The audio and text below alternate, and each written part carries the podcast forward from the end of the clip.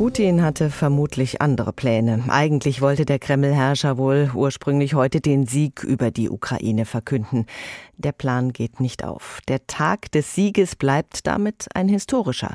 Es bleibt der Tag des Gedenkens an die Kapitulation von Nazi-Deutschland.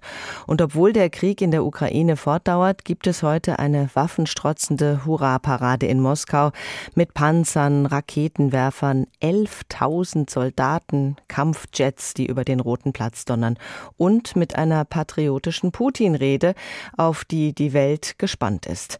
Wladimir Kamina ist deutsch-russischer Schriftsteller und Kolumnist. Ihn habe ich gefragt, wie er auf diesen Tag blickt.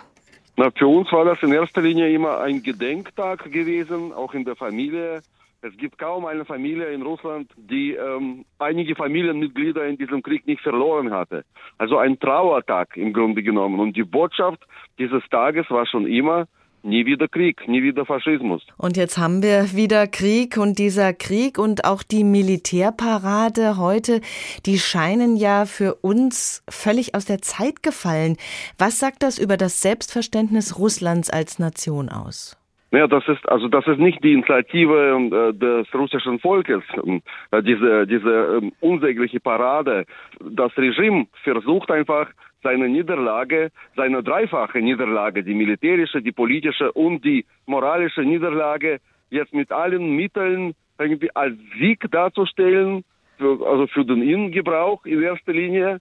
Ich glaube nicht, dass das klappen wird, aber es ist eine unglaublich zynische Geste, also diesen Tag äh, zu äh, missbrauchen für ähm, politische Zwecke, um das eigene Scheitern, also mit dem, mit dem Blut der Vorfahren jetzt wieder wettzumachen. Das ist furchtbar. Das ist einfach nur, also das ist einfach, also menschlich nicht vertretbar. Es heißt, Putin könnte heute die Generalmobilmachung verkünden, also der Ukraine offiziell den Krieg erklären, das Kriegsrecht verhängen, Reservisten dann in den Kampf schicken.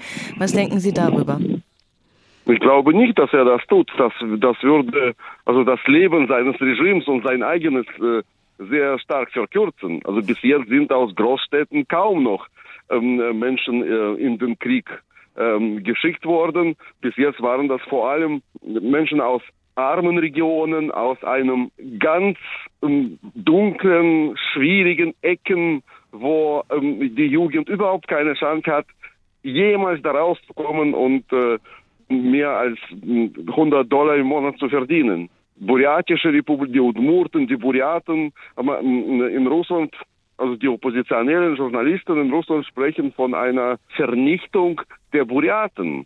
Da, da, das, also Menschen, die dorthin gefahren sind und sehen, was da los ist, dass jeden Tag äh, auf den Friedhöfen ähm, ein reger Betrieb herrscht. Putin verheizt jetzt äh, die Minderheiten also aus Dagestan, aus Kaukasus, aus, aus, dem, aus dem Sibirien.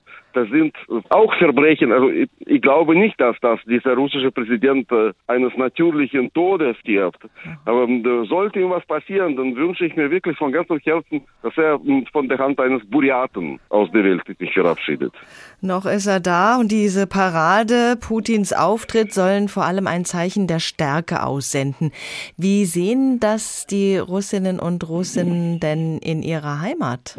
Na, also für viele Menschen war bis jetzt dieser Krieg nicht wirklich präsent. Das war nur ein Bild im Fernsehen, eine spezielle Operation, ganz weit von zu Hause weg. Das hat sie persönlich jetzt nicht angesprochen. Mhm. Man äh, erwartete, also das Regime erwartete auch von der Bevölkerung auch nicht, dass sie gleich alle vom Sofa springen und in den Krieg ziehen würden. Da wurden sogar Demonstrationen verboten, die in den Regionen für den Krieg geplant waren. Also die Meinung des Volkes interessiert dieses Regime nicht. Jetzt, jetzt kommt es aber langsam, ich glaube, es, den Russen jetzt langsam auch eingedämmert, was mit ihnen geschieht. In was für eine tiefe, in was für ein tiefes Loch dieses Regime das Land brachte. Wie sehen das denn Russen hier? Wir haben ja äh, auch schon gestern erlebt, dass es pro-russische Demonstrationen und Kundgebungen auch hier in Deutschland gibt.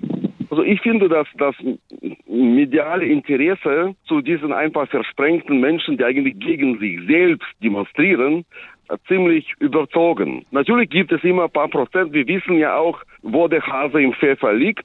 Also diese Autokorsos, äh, Organisatoren, wie heißen sie, René und Igor, ähm, die waren ja überall schon in den Medien. Man hat gesehen, dass sie äh, mit russischem Militärattaché herumfahren und sicher auch von dem gesteuert werden. Es gibt jetzt gerade eine neue Studie, ist veröffentlicht über Spätaussiedler, über, über Russlanddeutsche und wie gut sie sich integriert haben. Es sind sehr wenig Studien darüber.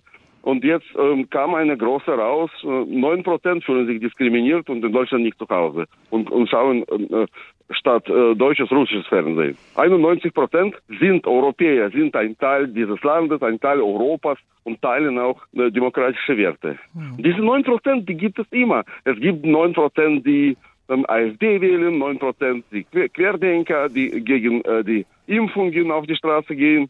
Sie bekommen bloß eine solche mediale Aufmerksamkeit, dass man als Zuschauer manchmal denkt, die Meinungen liegen 50-50. Hm, das ist eine laute Gruppe einfach, ja.